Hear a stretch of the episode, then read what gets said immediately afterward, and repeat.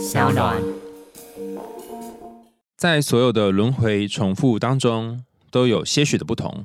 如果你能够看见每一次的悲剧里面和上一次不一样的地方，或许这个小小的光亮就会带给你力量。嗨，欢迎来到我的森林，我是很可爱又很可口的海苔熊。海苔熊心里话，在这里陪着你。各位听众朋友，大家好，欢迎回到海苔熊心里话，我是海苔熊。大家小时候有没有念过一段古文哈？他在孟子的《告子下》这一篇里面，我现在。念出来，大家应该就有印象了，叫做“天将降大任于世人也，必先苦其心志，劳其筋骨，饿其体肤，空乏其身，行拂乱其所为，所以动心忍性，增益其所不能。”后面还有一大串哦，但是大家大概就知道这段在讲什么。那前面他还举很多例子哈，就是尧舜啊，然后从那个傅说啊，还有那什么管管仲啊，就是各式各样不同的名人，就说：“哎呀，他们当年呢，有的是在那个市场买卖的时候被挖掘，有的是从监狱里面被救出来。”那有的呢，是一边在盖墙，就是盖城墙，然后被发现这样子，所以好像并不是每一个人一开始都是含金汤匙出生的。那因为你要过得够苦哈，后面才会有那个翻身的机会。那真的是这样子吗？哈，我每次在听到这种古人说的话的时候，就在想说，嗯，我们很容易会把儒家或者是我们在课本上学的东西，就沿用到现在。可是时代已经过了几千年之久了，我们怎么还信仰这些古人的东西呢？除了参考他们价值观之外，我们还没有别的路径，没有别的出路。那昨天呢，我就快闪台南，因为我一个大学同学在多年前去了美国，然后移民之后呢，生下了三个小孩。我想，天哪，这个年代还可以生三个小孩，他真是非常的勇敢呐！哈，然后在美国呢，过了幸福快乐的日子，真的是幸福快乐的日子哦！就是一个妈妈这样。然后我就想说啊，他难得回台湾，而且他隔几天就会回去了。我就想，那我就搭个高铁下去，然后快闪，就会跟他见一面。结果我觉得这一面见的蛮值得的，不只是因为看到了一个多年未见的好友，大概跟他有三年多没有见面了吧，因为。在这三年，就因为疫情，我们就分隔两地。那他们从他结婚，然后第一个小孩、第二个小孩到第三个小孩，好像前两个我还有印象，然后第三个就是在疫情当中诞生。这样，我就问他说：“哎，你不会觉得生三个小孩很辛苦吗？”哈，那我朋友就跟我说：“你要想想看，这三个小孩你打算要怎么养他？因为养小孩有不同的方式嘛。如果你是很努力、很拼命、积极的在养他。”那很有可能就会很累哈。如果你什么都抓得紧紧的，就像他妈养小孩，就像这样，包含他跟他弟哈，小时候被养的过程当中，就是各种想办法的让孩子能够念最好的学校啊，然后拼命补习呀、安亲班啊、才艺班啊。我相信不只是我朋友的妈妈了哈，可能很多人小时候自己还有自己的母亲，也就是这样子被对待或这样被教育起来的。那我最近发现，就是这个有一个时代的区别。比方说，像我这个年纪，我这个年纪可能就是遭受到刚刚遭受，或者是接受到这种待遇哈，就是你要好好念书啊，努力啊，拼命，也就是呃，木之心理师讲那种过度努力的 generation 时代。可在这个时代的前一个时代，比方说我爸爸妈妈那个时代，就是常常可能国小都没有毕业，就要去田里面工作，常常想要念书，但是又没有办法念书。所以他们的这个生活呢是过得很清苦的，那可能是白手起家，甚至是胼手知足的去打造整个家庭。我常常会觉得。一个时代的匮乏会在另外一个时代的匮乏上面去寻求那种填补，所以也就是说，可能我像我爸妈从小就是可能念书没有念很多，我妈可能好像高中毕业就出来外面工作，所以她后来是自己去念空中大学，也因为这样，她心里面有一个小小的梦想，就觉得啊，我多希望我的孩子可以念大学。但虽然他没有讲出来，可是。你知道那个心里面有一种潜移默化的感觉，你就觉得哦，你要拼命念书，拼命念书，所以我就一直在这个念书的路途上。那我妈他们家有呃，我看看应该有六个小孩吧。我妈是倒数第二大的顺位哈，所以她下面还有一个我的小阿姨。那小阿姨是这六个小孩当中唯一一个念到大学毕业的。我记得那时候她毕业典礼啊，戴着高帽子的时候，然后我们全家还去庆祝这样。那我看着我妈在小阿姨旁边，我就觉得说哇，她也好像自己能够大学毕业这样。好，那刚刚我们说这一代，就至少我这一代可能是承袭着上一代的匮乏。那下一代会发生什么事情呢？那就可能看我们这一代的匮乏是什么。如果我们这一代是很拼命、很努力，一定要做到很多事情的话，那我们会不会有一个会法是，我也好想休息哦，我也好想要有一些自在然后舒服的空间，我可不可以不要这么努力啊？但这个不要这么努力，我们这一代可能无法实现了嘛？因为在我们这个时代，前面又要承受很多的那个努力的这个教条嘛，或者他们世代的一个压力，后面又会看到这些新进的科技啊，包含前之前跟他谈过什么 AI 啊这些不断的在发展，我们在一个呃很混乱的阶段，青黄不接，所以我们可能那个。渴望休息的部分呢，就会给我们的小孩。比方说，我们会给他享受最好的啦。然后，如果真的他不想要补习，或是不想要念书，那就看他能够往哪里去等等。但是多多少少还是受到我们的上一辈哈家人的影响，就觉得啊感觉好像念书还是比较好诶。所以会在一个很尴尬的状态。那我那个朋友就跟我分享说，可是在美国哈有一点点不太一样，因为你可以想想那个生长环境有大很大的不同。我就说哪里不一样呢？他说他的小孩哦，一个礼拜哦，很夸张哦，一个礼拜可能呃幼稚园大班吧，只有一张作业。那我说，哎，这有什么好夸张？他说，可是他看到跟他同年的这些同学朋友们，在台湾上安亲班或者是上幼稚园，可能一个礼拜每一天都有作业，然后作业可能还不只是一科，可能有很多科，然后觉得这样也太累太辛苦了。更重要的是，他那个一个礼拜一张的作业，还不是说你要把它写完哦。老师都会跟他说：“哦，你可以不用写完啊，有写就好了。”他一开始也是很有点不太适应，就觉得说：“哈，什么叫有写就好？有点困难想象哎，哈。”但就真的是有写就好，所以小孩可能已经写两行或三行，然后说：“好了，我今天份写完了。”啊，妈妈也觉得说：“哦，好，这样就好了，可以去玩了。”这样子。那他跟他的三个小孩请假一起回来台湾，他就跟我说：“哎，你知道吗？”在回来台湾的时候，一定会带一些所谓的放假作业或寒假作业、暑假作业嘛？因为他毕竟是在学校请了一整个月，然后都没有去，那学校课程啊什么的可能会有跟不上之类的。那我朋友本来问他们学校老师说：“嗯，那不晓得他这一次我们回来台湾休息整整一个月，我们什么作业要给他带回去先做？这样？”那老师当然有给他一些作业了哈，但是最后老师说：“啊，不过没写完也没关系啦，不一定要写完哈。我们比较希望他回来的时候能够跟我们分享他在台湾的生活。”那我听到时候，真的整个人起鸡皮疙瘩，就觉得哇，我这个两地的教养方式，还有我觉得有点像是社会的价值观有点不一样。对他们来说，就至少说我朋友的那个社区的老师们来说，好像分享生活，就是好好活着这件事情才是最重要的。至少对于我或是我妈妈，我们生长环境来说，好像你要拼命积极的工作才是重要的。那在讲今天故事之前呢，再稍微分享一下我朋友在做什么好了。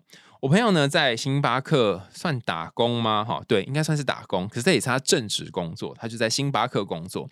然后我就问他说：“你难道打算在星巴克做一辈子吗？”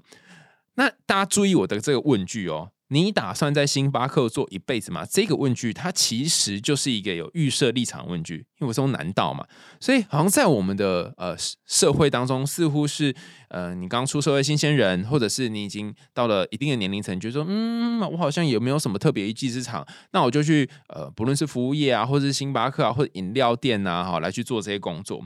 因为大家都知道职业没有贵贱嘛，那为什么还会隐隐的有这种感觉呢？就觉得哎，星巴克不是个专业工作呢？我就觉得哈，我对于这自己这刻板印象也很讨厌。但我已经问出来，因为他毕竟是我多年朋友嘛，他也知道我很白目，然后他就说。嗯，那就要看你想要过怎样的生活了。我说哈，这是什么意思？他说他现在每天上班呢，就是打卡，可能六点多就要带小孩出门，所以可能开车到他要上班的地方，呃，十分钟、二十分钟。然后开始上班大概七点多，他们在一个呃美国 supermarket 结账旁边会有一个小小的类似星巴克的地方，因为像是超市前面的那个小的贩卖部的概念，那只有两三个座位，其实人也非常非常少，然后会来都是婆婆妈妈或者就近的叔叔阿伯，就是一些熟客，所以都会跟他。聊天呐，然后一些寒暄互动是之类的，那也会有一些是游客，可是比较少这样。那来店里面的人大概就是那些。那有些时候店里面可能有两个、三个店员，有的时候就是他一个店员而已，就这样站在那个位置。那我就说，嗯，那这样生活你觉得有什么好玩或有趣的地方？他说，如果你想要过的是有品质的生活，那我觉得这样子的生活方式是很棒的。可如果你想要做的是追求你的人生有不断的进步，不论是知识或者对世界的贡献上啊，想要多做很多事情的话，或许你现在在做的事情才是你想要的。后来他就因为要带小孩嘛，没有办法很晚回家，所以我们在呃分开之后呢，我就去借宿我另外一个朋友家。那在去我另外一个朋友家路上的时候，就在思索他讲的这段话。对呀，他的人生好像对他来讲最重要的就是 QOL，就是那个什么生活品质。可是对我来讲呢，是 WM 啊，工作意义感哈，working meaning。所以如果我没有从工作中获得意义感，我就觉得啊，我到底为什么活着啊？但对他来说，工作意义感当然也很重要啊，那要好好的活着才重要。而且他也不是不喜欢工作，他很喜欢就是在呃打卡上下班的这段时间内，跟那些客人们、熟客们寒暄聊天，他喜欢那个过程。那他也喜欢。呃，下班之后可以在家里面做自己事情的时间，甚至他教养小孩的时候也是一样，可能他可能四五点到家里面，然后到呃。小孩可能弄一弄，吃完饭之后，差不多六七点，他们就准备去睡觉，或者他们就做自己的事。那可能在台湾，我遇过有一些爸爸妈妈的朋友们，他们是会要带小孩子做功课啊，然后陪他们啊，回他们问回答他们问题呀，一直到十点啊九点十点才能够有自己的时间。那因为有一些工作没做完，所以要熬夜，要 熬夜要熬自由，做自己要得要做的事情。所以我觉得这个你要做怎样的事情，或你想要成为怎样的人，就是决定你会过一个怎样的生活。所以，当我们常常感觉到命运不公、造化弄人的时候，就觉得哈，为什么他过这个生活？为什么我过的是这个生活？那你有没有想过，倘若命运不搞你的话，你要把自己带到什么地方去呢？换句话说，如果我那个朋友跟我说：“哎，你要不要去美国生活个几个月？”那你可以吗？哈。那其实这个问题呢，不用想，因为我曾经也试过。我不是跟之前跟大家说，我去过一段 U C Berkeley 嘛？那段时间应该是我从这三四年以来最快乐的时间。我虽然现在讲是最快乐了啊，但我人在当地的时候，其实过得超级痛苦。为什么呢？因为在那边的一个月，就几乎每一天都在生病，都在感冒。然后，因为厕所在那个地方不是很容易找，至少我去的那一个社区是很不容易找到厕所。然后，不像我们可能捷运站就有厕所，便利商店就有厕所，有任何地方都可以借这样子。然后，你可能上厕所还要去里面消费。我就觉得我是一个常常很需要 依赖厕所、逐厕所而居的人，常常会没有安全感。之外呢，你又一直在感冒，然后买什么喉咙痛的药都不会好。但因为这次我跟我朋友讨论之后，才意识到一件事情。可能并不是我在 UC Berkeley 那边让那个环境让我生病，而是我原先生活环境那个很紧凑的步调就已经让我生病先了。只是那个病没有发，然后等到我去那里生活，因为刚好放松休闲，哎，很很不错，你知道吗？我们住的那个地方是一个荣格分析师的居所。那因为他暂时不在那里工作，他有一个自己 holiday 的时间，所以我们去了他原本住的地方，然后他去另外一个 house 度假这样。他那个房子呢，除了有暖炉，有很棒的客厅，有超级大的厨房，那个厨房大概有两三房间这么大之外呢，还有一个他专门的书房，然后书房里面放了各式各样不同心理治疗学派的原文书，然后有很古老的，然后甚至有经典的。而且那个后面那个小后院，就是我睡的那个地方，它旁边还是那种树林环绕，然后有一个小小的呃那个什么石子步道，然后石子步道旁边有种很多很多不同的莓果，然后有 yard 就是那个庭院，你就会觉得哇，在那生活真的好爽啊！然后早上起来你还会看到有些地方结冰，然后结冰那个那个冰块是真可以拿去泡在水里面，就变成冰水这样子。那那边的天气虽然。呃，有一点冷，它零下上下左右，可是因为是干冷，所以是种蛮舒适的温度。那这时候我就想说，对啊，我都在过一个类似度假生活，我竟然还感冒，所以 这意思说，这个度假是我喜欢的，可是是我身体适应的吗？可能不太确定。好，刚花这么长时间在讲前，也就是让大家去思索一件事情：是你可能会很希望我能够过一个轻松自在的生活，或是你可能会很希望我可以呃有比较好的命运，但。如果真的比较好的命运降临在你身上的时候，你有福消受吗？或者是你会跟我一样不适应呢？甚至是我觉得可以引用潘柏林我很喜欢的一首诗的第一句，应该是第一句吧，还是诗名啊？叫做“你没有更好的命运”，不是说 要唱衰你没有更好命运啊。我自己的解读是，更好的命运给你，你也不一定会过得更好，因为你可能已经在现在状态下活成了一种适应自己的样子了。那讲虽然是这样讲哈。可是，如果你真的很讨厌现在的生活，或者是你真的觉得太苦了，甚至你觉得天将降大任于世人也，这根本就 bullshit，我才不要当那个世人，我想要当降小任的那个人，可不可以？那么，你更该听听我们今天的这个故事。这个故事呢，发生在遥远的达尔马西亚国度啊，它是一个有关于命运、财富与爱情的传奇故事。这个故事讲述了两个兄弟，然后有其中有一个呢拥有财富和美满的家庭，可是另外一个却劳碌一生，而且最后陷入困境。幸好兄弟之间有一些爱与义气，哈，让哥哥呢能够踏上改变生命的冒险之路。那过程当中，他也认识了命运之神，并且发现了命运神秘的运作法则。那究竟这个故事是长什么样子呢？大家可以调整一个自己觉得舒服的姿势，然后改变一下自己的呼吸频率。让我们一起来听听这个来自达尔马西亚的童话。那这个童话呢，是我们摘自于《大人心理童话》这本书。那先前有跟大家分享啊，里面有非常多有趣的童话故事。那这故事名称叫做《宿命》。从前，从前有两个兄弟住在一起。哥哥整天努力工作，在田里面耕种、照顾牲畜，让农场欣欣向荣。弟弟呢，则整天吃喝玩乐，什么事也不做。到后来，哥哥实在受不了了，于是对弟弟说：“哎，所有的工作都是我在做，这样很不公平哎！我们应该把家产分一分，各自去过自己的日子。”弟弟就哀求哥哥说：“嗯，哥哥，现在什么都是你在管，我们的日子也过得还不错啊，为什么要改变呢？”可是哥哥却很执意要分家。于是兄弟两个人呢，就平分了田地与牲口，就是他们饲养的这些动物们。弟弟呢，就请人代为耕田，照顾那些牲口，然后像从前一样，把所有的时间都花在吃喝玩乐上。哥哥则亲自照顾牲口，在田里面辛勤的耕种。可是不幸的事情却接二连三的发生在哥哥的身上，狼群吃掉了他的牲口。大火吞噬了他的房子，就连他的麦田都被野兽践踏得乱七八糟。他很快的就一贫如洗，再也无法养活自己，就连鞋子都没得穿。最后，贫困的哥哥决定向弟弟求助。他在走到弟弟家里面的途中，突然遇到了一大群绵羊。在绵羊群当中，有一个美丽的牧羊女，正坐在一张小凳子上，纺织着金色的线。哥哥走上前去，摘下了帽子，跟牧羊女打招呼，并且问牧羊女说：“哎，这群羊是谁的？”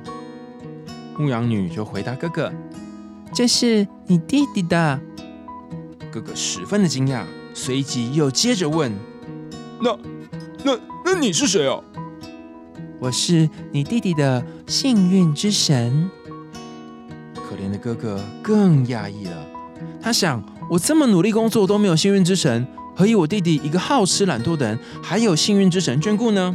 于是他接着问说：“那那那我的幸运之神呢？”哦，你的幸运之神吗？他是一个。又丑又怪的老太婆，就住在那个遥远的森林里。牧羊女讲话很机车的样子，然后用食指指着不远的山丘说：“可怜的哥哥先谢过了牧羊女，随后便到弟弟家里面去。这个妇道旅游的弟弟看到哥哥衣衫褴褛。”伤心的痛哭流涕。嗯嗯，哥哥，你怎么变成这样？于是他就拿出自己在衣柜里面的衣服、鞋子、食物，还有一些金钱，致赠给哥哥。哥哥在弟弟家里面住了几天，调养身子，就准备返回家里。但在回家的途中，他拿了一根拐杖，并且在袋子里面装了一条面包。他心想：哼。我要前往山里去寻找幸运之神。哥哥在森林里找了好久好久，终于看见一个相貌丑陋的老妇人在树底下睡觉。他拍拍老妇人的背，把她给叫醒。哎哎，老太婆，醒来啊，老太婆！没想到他醒来之后，看见这个哥哥身上有新的衣服、新的鞋子，竟然对哥哥说。哼，算你走运，我刚刚睡着了，否则你弟弟给你的礼物也会像其他东西一样保不住啊！哼，这样说来，你就是我的幸运之神，不对，是烂透的衰运之神了。可怜的哥哥大叫，而且还继续指着老太婆说：“哼，该死的老太婆，都是你把我害得那么惨！谁？你说是谁派你来照顾我的？”老妇人慢条斯理地说：“哎，是命运呐，这一切都是命运的安排呀！”哥哥听了更生气了，气急败坏地问老太婆说：“那那你说，我到底要去哪里才能找到命运这个小子呢？我有话要跟他讲，我要跟他说，怎么对我这么不公平？”老妇人耸耸肩膀，然后一副不甘自己事的样子说：“你呀，想要找他的话，自己去找，不要在我这里捣乱。”啊！于是他很快的就躺回树底下睡着了。哥哥听了之后非常的气馁，但他并没有放弃寻找他生命当中的命运之神。他走遍世界各地，到处去寻找命运之神。最后，他碰到一个知道命运之神住在哪里的隐士。隐士看到他一副落魄的样子。就拍拍他的肩膀，告诉他说：“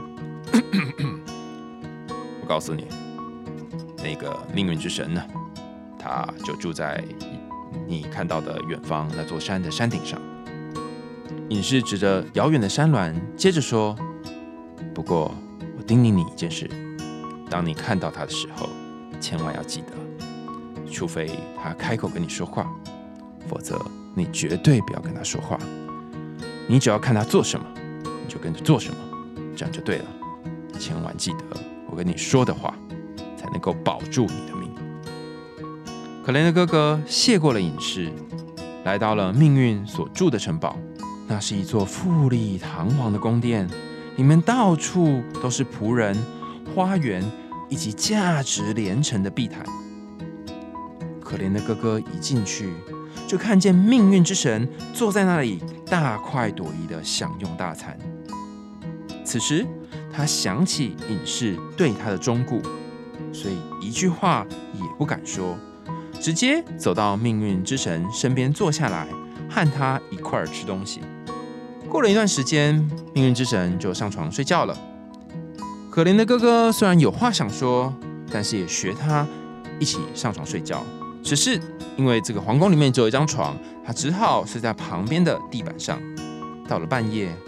城堡里面突然传出了一阵骚动，有个声音大叫说：“哎，命运之神，今晚有许多的灵魂将来到世界上，正等着你的赏赐。”命运之神起身走向一座美丽的柜子，拿出许多金银珠宝，撒向左边，撒向右边。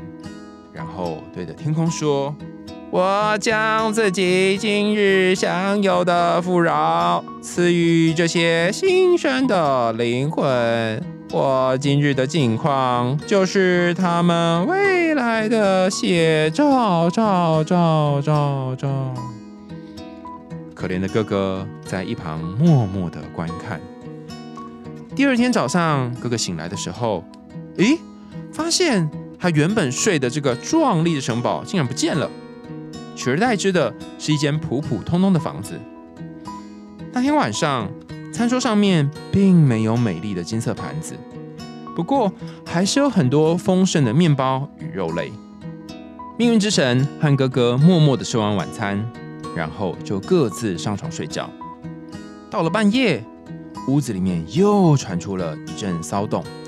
有个吓人声音再度大叫：“命运，今天晚上有许多灵魂来到世上，正等着你的赏赐。”睡到一半的命运之神就接着起身，再次走向一个小小的木质箱子里面，拿出一堆一堆的银币，撒向左边，撒向右边，然后对着天空中说。我将今日享受的富饶赐给这些新生的灵魂。我现在所拥有的也是你们以后会拥有的的的的的的。然后他就关上箱子，回到床上，倒头就睡。可怜的哥哥又只能够在旁边默默的观看，什么话也没有说。到了早上，哥哥一睁开眼睛，发现四周的房子又变小了。那天晚上的晚餐也变得更为简朴。到了半夜，可怕的声音再度大叫的时候，命运之神却只能赐给新生灵魂一些铜币。这样的状况持续了好多天，直到有一天，哥哥醒来的时候，发现自己身在一间非常简陋的茅草屋里。命运之神正在屋外寻找食物，设法填饱肚子。可怜的哥哥只有跟着做。到那一天晚上，他们窘迫到只剩下一条小面包可以吃。命运之神把面包分成两半，一半递给可怜的哥哥，一半自己吃。没想到，同样的事情又再度发生了。到了半夜。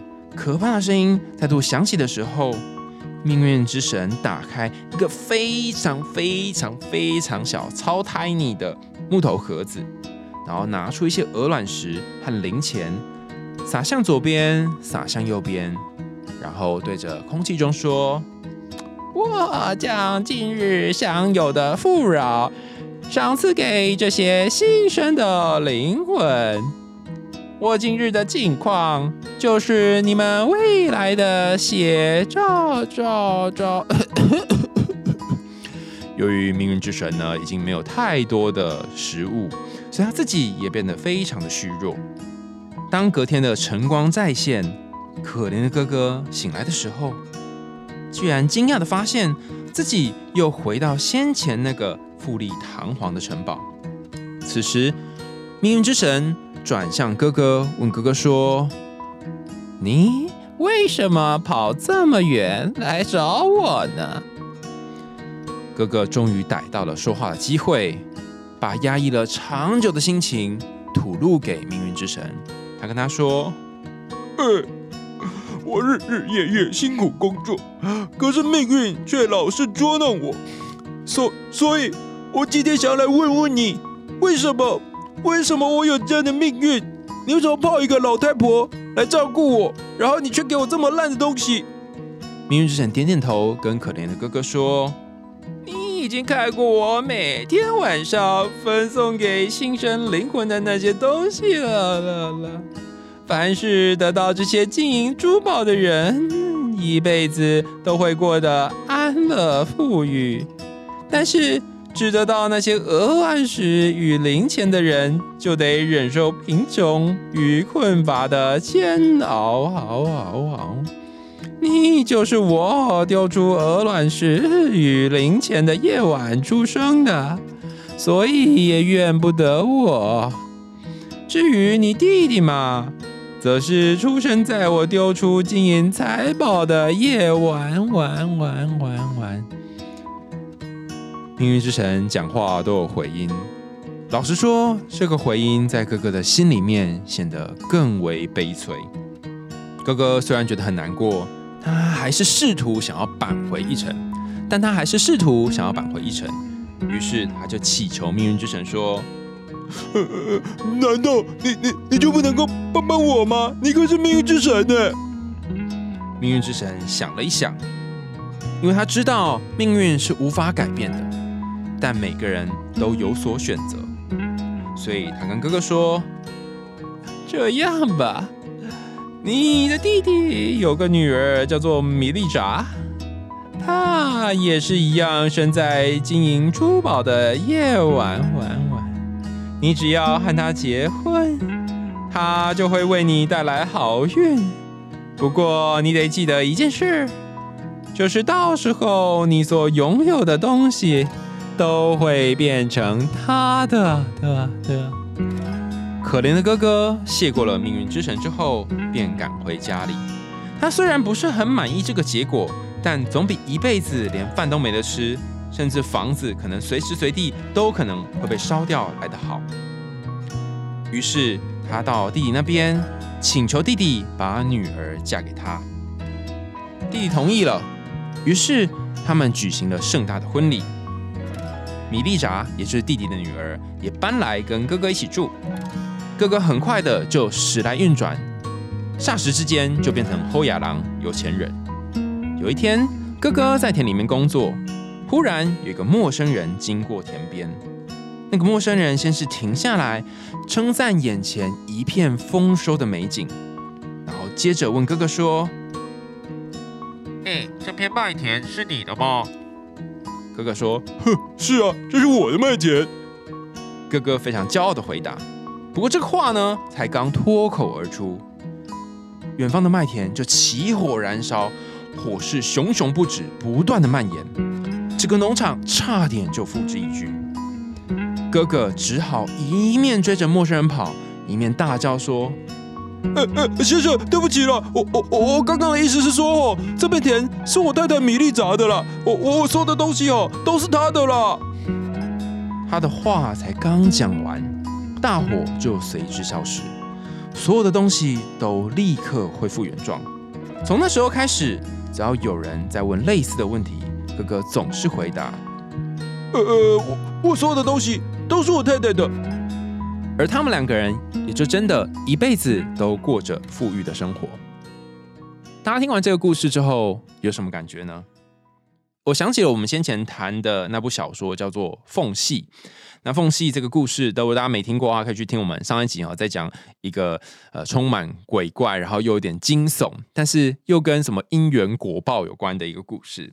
在我们文化里面，包括我前面一开始故事很长的一年，我跟大家说，哎呀，好像我们这个努力的文化当中，如果找有一些不顺遂，或者是你怎么拼命都没有得到你想要的结果的话，那很有可能不是因为你的问题，而是因为你上辈子造孽，这个是累世的业障。那因为累世的业障呢，你就得去偿还这些业障。当然，哥哥也可以把它想成是跟冯石的那一本《缝隙》里面讲的一样，就是啊，是业障啊，我需要透过慈母真尊，需要透过某一个精神领袖来去消解哈化解我的业障。可是真的是这样子吗？他可以先把这个有关于命运多舛的来源，它是怎么来的的问题呢？先放在心里，然后不要那么快的归到业障，因为归到业障其实很轻松嘛，你就有点某种程度上面把那些责任哈归给前一世，或把你的幸福丢给后一世，那你这辈子你就好像过得不好，好像一切也都有一些可以解释的脉络，脑袋会比较舒服一点了哈。但是我们可以先把这个问题先放着，然后我先讲讲我自己在这个故事当中最大的一个感悟是，我记得。张选就是叫安普，安普呢，他讲过一句话哦，到现在印象还非常深刻。他说：“我拥有的都是侥幸，失去的全是人生。”所以会不会你现在拥有的跟这个哥哥一样哈，都是侥幸呢？那不是说啊，你很惨哈，你一切都是侥幸，而是当你跟自己说很多东西都是侥幸的时候，至少我的理解是这样，你会更感谢那些身边的人，把这些呃功劳或是把这些美好的东西归功于旁边的人。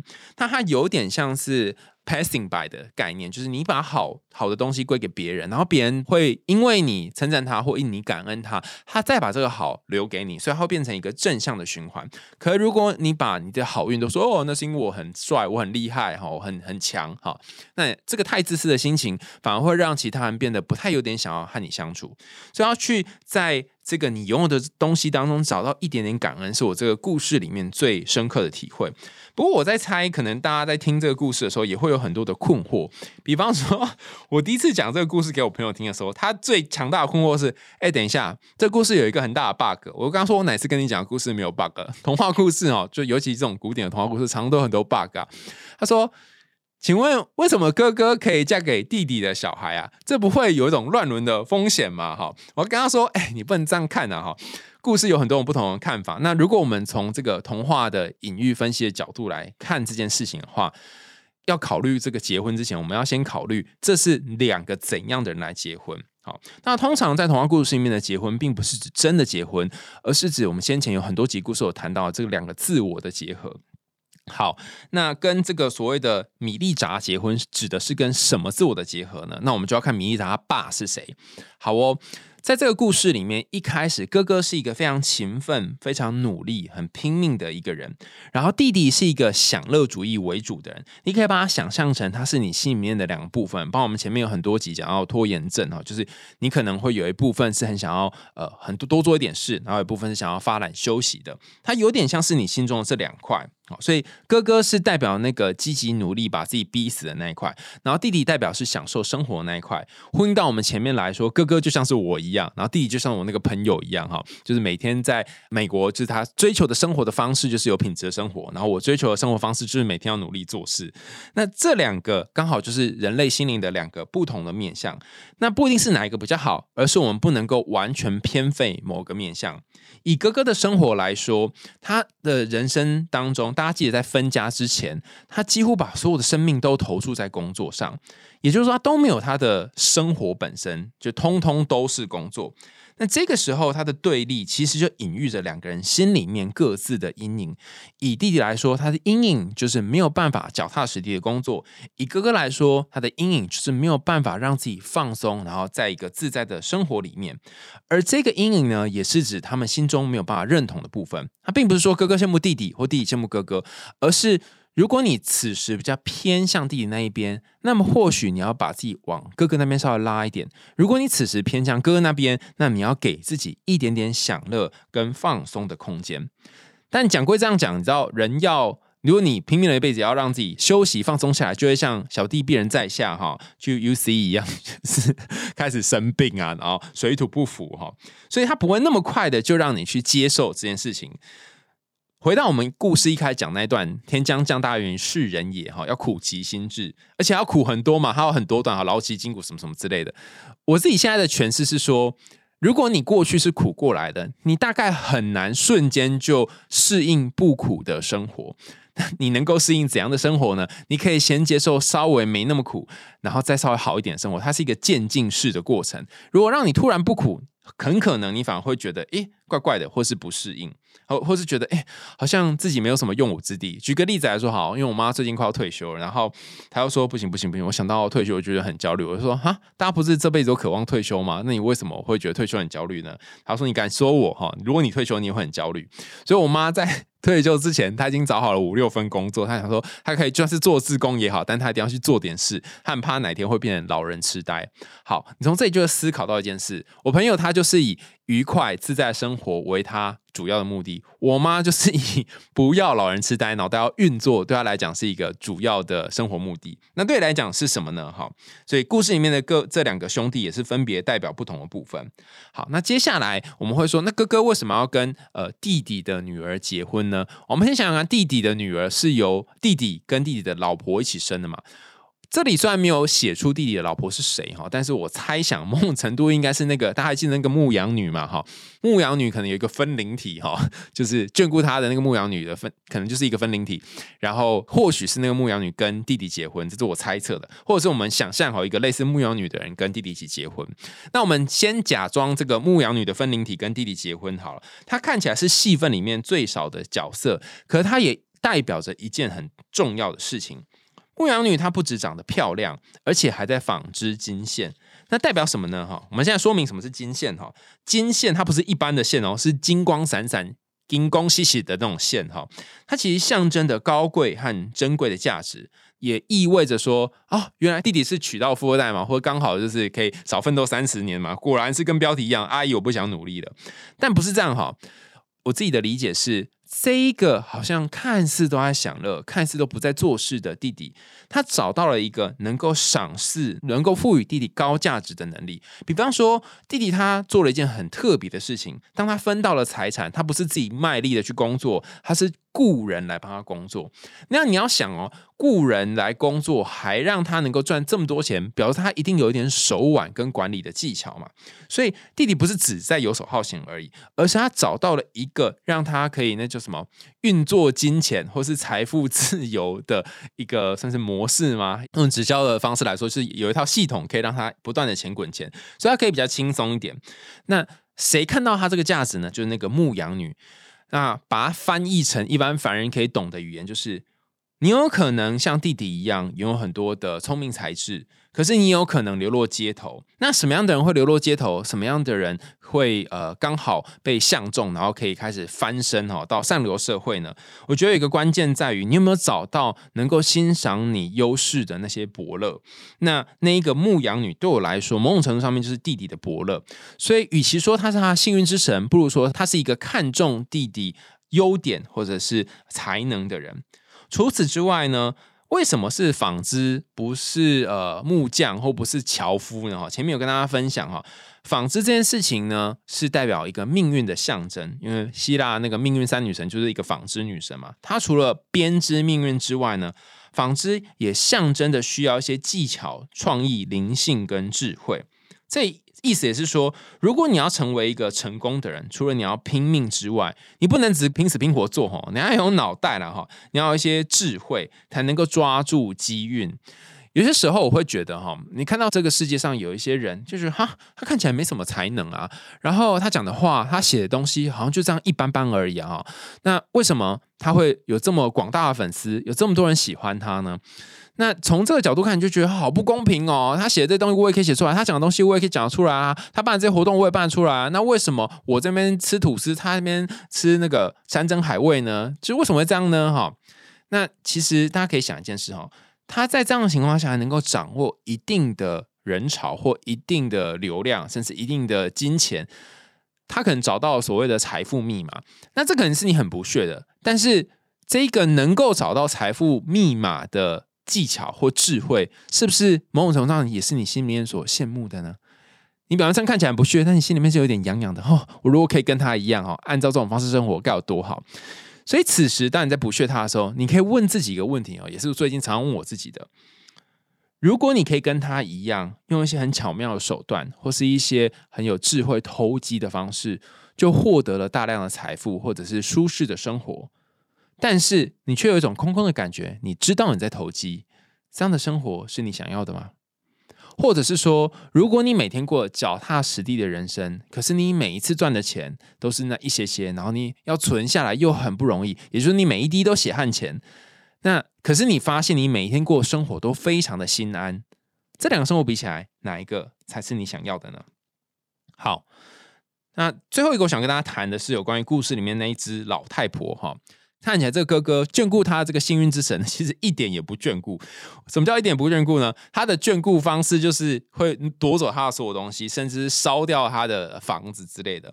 可是我们仔细来思索一下，这个幸运之神有没有眷顾他？就老太婆有没有眷顾他呢？哈，其实哈，我仔细看了一下这个故事，我发现他有一个小小的眷顾点是大家没有发现的。想想看哦，在他跟呃哥哥的对话当中，他说：“诶，要要不是我睡着了的话，哈。”我刚刚早就把你弟弟给你那些东西全部都把它销毁掉，你怎么还可能可以活着来见我？他讲算是这样讲了，但是这个幸运之神他看起来好像是没有销毁，他实际上做了一件事情，就是他没做了没有销毁这件事情，就是他去睡觉。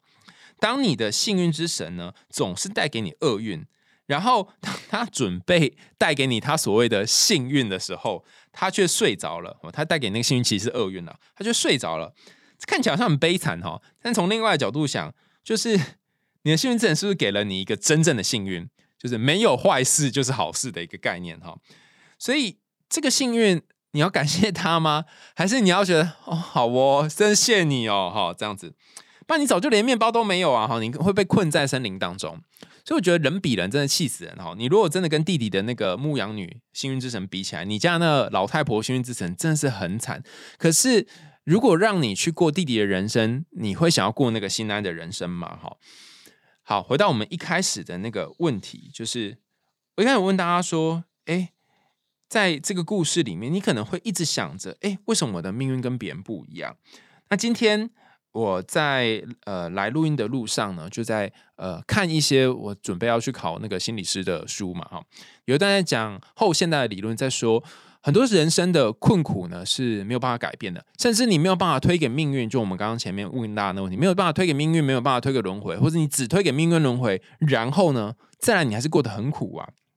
那此时我们可以怎么协助案主呢？哈，那后现代的观点呢，提供一个我觉得很别于其他学派的方法哈。那也不是一个，很多个哈。那我这边举几个，让大家可以放在心里面思考哈，当做今天节目的一个小小 take home 的 ending。第一个问题是，如果你总是重复在同样的痛苦里面，总是发生一样的衰事，就像哥哥一样，呃，不断的在好几次、好几次的，不论是大火啊，或丧失自己的财产当中，一次又一次的存活下来，你可以想想，这一次的衰运跟上一次的衰运比起来。有哪一些不一样的地方？可能是变得更衰了，或者是你在这个衰当中有做出一些不同的改变。第二个问题是，尽管你经历了这么多衰运，你还是活下来了。就像哥哥衣衫褴褛，然后每天过得非常困苦，甚至差点就要死了，可是最后还是没有死。所以是什么让你没有死？你过得很惨，但是还是可以活下来。那个让你没有死的东西是什么？最后一个，我觉得也是我这整篇故事当中我最喜欢的一个点是：当你跟随着命运之神一起度过好多个人生之后，你会发现所有的幸福和不幸，如果从长远的时间来看，它都是转瞬之间的。好像看起来有些命是无法改的，可是如果你抽远来看，这个改命其实是可能的，甚至它就在下一瞬间。